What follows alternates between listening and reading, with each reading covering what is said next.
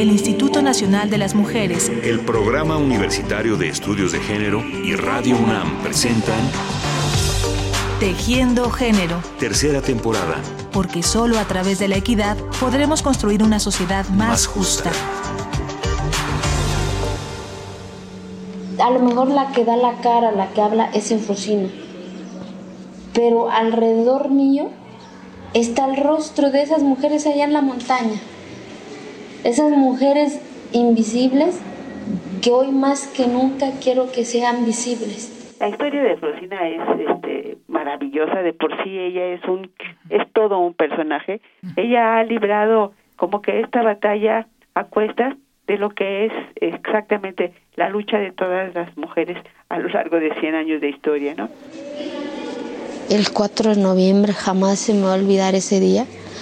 Yo resguardada en mi casa y un grupo de mujeres en la explanada del municipio apostando por ti. Y cuando a mí me avisan que estaban anulando las boletas que estaban a mi nombre, fue cuando fue la primera vez que fui a reclamar a esa mesa de debates, a esa asamblea, que me dieran una explicación del por qué hacían eso. Y el argumento de ellos es que había un acta de asamblea en donde decía que las mujeres no podíamos participar y que los profesionistas tampoco. Y es cuando yo les dije, pues enséñenmelo, yo lo voy a entender. Jamás me enseñaron ningún documento. Algunos señores me empezaron a insultar. En Zapoteco los insultos son muy fuertes. Y fue la primer, primera vez que lloré de impotencia y de coraje, pero también juré algo que eso no se iba a quedar así. Cuando la historia de la mujer zapoteca y activista política Eufrosina Cruz Mendoza se cruzó por el camino y la mente de la cineasta Ana Cruz, el resultado fue un interesante y revelador documental llamado Las sufragistas. En él, Ana Cruz nos recuerda la complicada ruta por la que han pasado las mujeres mexicanas a lo largo de la historia para lograr primero el derecho al voto y después para que se reconociera el derecho a ser votadas y participar en la vida política de nuestro país. Después de una larga lucha, las mexicanas votaron por primera vez en unas elecciones presidenciales en 1958 fue un acontecimiento para la democracia de nuestro país. Hermila Galindo, la pionera del sufragio femenino, todavía alcanzó a ver ese momento histórico a la edad de 59 años. Cruz Navarro es licenciada en Ciencias y Técnicas de la Comunicación. Es guionista, directora y productora de cine, radio y televisión, y cuenta con una maestría en televisión pública y educativa por la BBC de Londres. Además de su amplia trayectoria en medios públicos del país, ha dirigido y escrito diversos documentales para cine. El más reciente de ellos es del que precisamente hablaremos el día de hoy, Las sufragistas. El principal hilo conductor de este documental, estrenado en el 2012, es la historia de Eufrosina Cruz, la mujer indígena oaxaqueña que emprendió una lucha desde su pueblo natal para que el voto de las mujeres indígenas y el derecho a participar en la vida política fueran reconocidos. Este acontecimiento motivó a Ana Cruz para desarrollar un trabajo cinematográfico en el que también participaron otras mujeres con cuyas voces se reconstruyó la historia del sufragio femenino en México y se recogió la experiencia de las mujeres en diversos cargos políticos. Este documental de las sufragistas surge eh, mi interés cuando yo estoy terminando de producir otro documental muy entrañable para mí que se llama Mujeres de la Revolución Mexicana a propósito del bicentenario. Hice toda esta investigación de quiénes habían sido las intelectuales, las mujeres pensadoras, pensantes que participaron en la Revolución Mexicana. Y ahí me encontré con grandes luchadoras que no solo terminó su lucha al concluir, digamos, la revolución y con la firma de la Constitución, sino que después de la firma de la Constitución, justamente cuando en la Constitución no queda reconocido el voto femenino, ellas siguieron, continuaron esta lucha por el sufragio y lo consiguieron pues 50 años después, ¿no? Yo estoy haciendo mi investigación y de repente oigo en, el radio una entrevista que le están haciendo a Frosina. Ella inicia su, su activismo político en el 2008 aunque pareciera que ella lleva una lucha de 100 años, ¿no? O sea, y entonces yo cuando oigo esa entrevista con Efrosina digo, no, es que yo quiero conocer a esa, a esa chica. Yo creo que toda mi vida he hecho política. Yo creo que desde que desde que tengo uso de razón, porque si mi papá me decía que era rojo, yo decía que era verde. Yo, yo, yo, me considero rebelde, pues. Por, eso, como que en mi entorno fui como que algo raro, porque ir a jugar en la cancha del pueblo, pues ¿cómo? ¿Cómo una mujer va a estar jugando en la cancha del pueblo en ese entonces? O el leer la lectura en la misa del pueblo. ¿Cómo es posible que una mujer lea la lectura? ¿O cómo va a entrar en la sacristía, no? Porque es un espacio nada más de los hombres. Pero más sin embargo, yo creo que hasta hay veces que me ha valido las consecuencias de decir, ¿por qué cuando uno está segura de, de tus derechos, de tus obligaciones, dices, ¿por qué me van a imponer algo que yo no estoy de acuerdo? Eh, ¿Por qué me, van a decir que no si yo lo puedo hacer? Efrosina es una eh, mujer de, de una origen indígena muy, muy humilde, de una comunidad de Oaxaca que queda a ocho horas de la ciudad de Oaxaca, se llama Santa María Quiegolani, y es una chica que pudo acceder a la educación y pudo acceder a la universidad. Ella es contadora gracias a que ella fue instructora de CONAFE. Ella se financió sus estudios con becas de CONAFE porque ella daba clases y era instructora para los niños de su comunidad.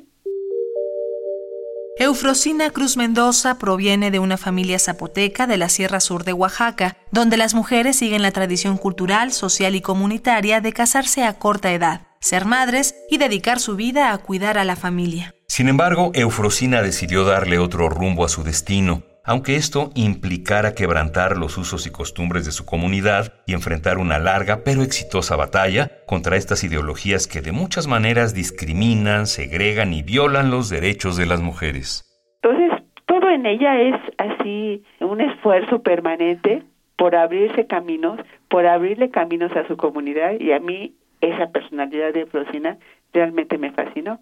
Entonces fui a, a buscarla a Oaxaca Frosina, sin conocerme ni nada, me dio la cita. Una tarde llegué yo a su oficina como a las dos y esa tarde salí de ahí, de esa conversación con Efrosina como a las siete de la noche, fascinada y convencida de que realmente quería escribir la historia de Frosina y quería combinarla con la lucha de todas las mujeres, porque esa es un poco como la tesis del documental, ¿no? Yo siento que la historia de las mujeres nos vamos pasando la estafeta unas a otras y sin embargo este hay una frase que utilizo en el documental porque dice que la historia de las mujeres a veces parece una espiral sin memoria. Volvemos a recorrer estos caminos que ya recorrieron nuestras madres y nuestras abuelas y nuestras antepasadas y volvemos a cometer los mismos eh, las mismas situaciones, volvemos a vivir el mismo tipo de injusticia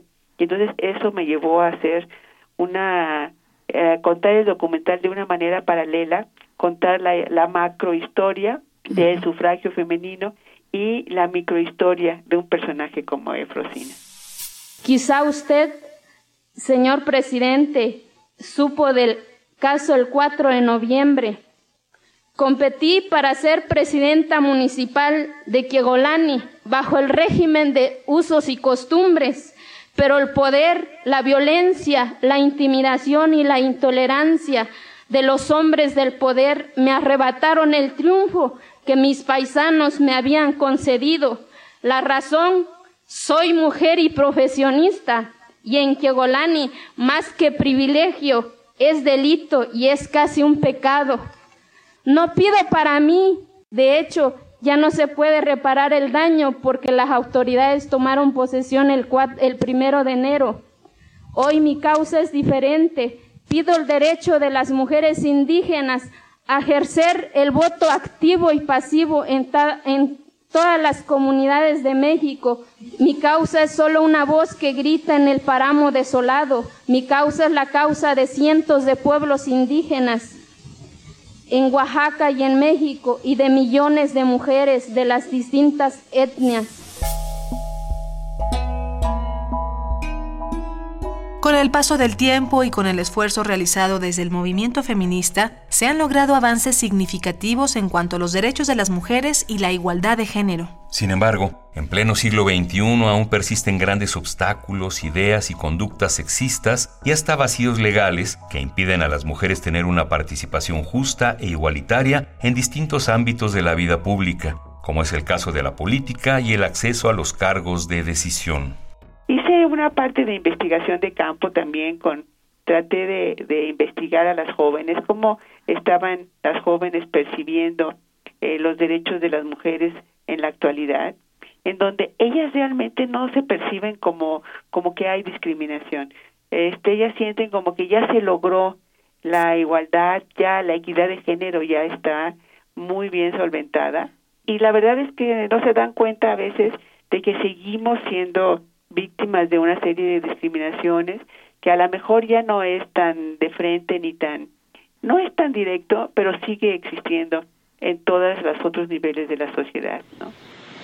Fuimos al Instituto Estatal Electoral, fuimos a la Secretaría General de Gobierno, mandamos el documento al propio gobernador del estado, al Congreso del Estado, y yo creo que ahí es en donde empezó la verdadera realidad de las comunidades indígenas, de cómo tan fácil te dicen es que es la autonomía de tu pueblo, es que en tu catálogo no viene la palabra mujer, sí, violaron tu derecho, pues todo fue legal, es que así es en tu pueblo, es como que decir, es que así son ustedes, ustedes no tienen derecho eh, de progresar, de reclamar, y te vas topando con esa realidad de esas instancias, ¿no? no había un artículo que te protegiera, porque es derecho constitucional, una ley no escrita. Llegas al Congreso del Estado, ¿qué te dicen los diputados, no? Que es la autonomía, es que los usos y costumbres no se pueden trastocar de, de a madrazo, así con esas palabras. Yo a mí lo que me proporcionó Efrosina fue justamente la capacidad de poder impregnar mi documental con una estructura dramática un poco más compleja de lo que es un documental histórico convencional, digamos, que yo pude también haber hecho una crónica de la historia del sufragio, que pudo haber sido interesante, pero siento que el, el personaje de Frosina me permitía jugar mucho más con las emociones, con la vivencia de un personaje de carne y hueso, ¿no? O sea, que no es la historia eh, en el papel y la memoria de los años, sino que es un personaje de, de carne y hueso que está viviendo hoy en día lo que aparentemente ya es una historia superada.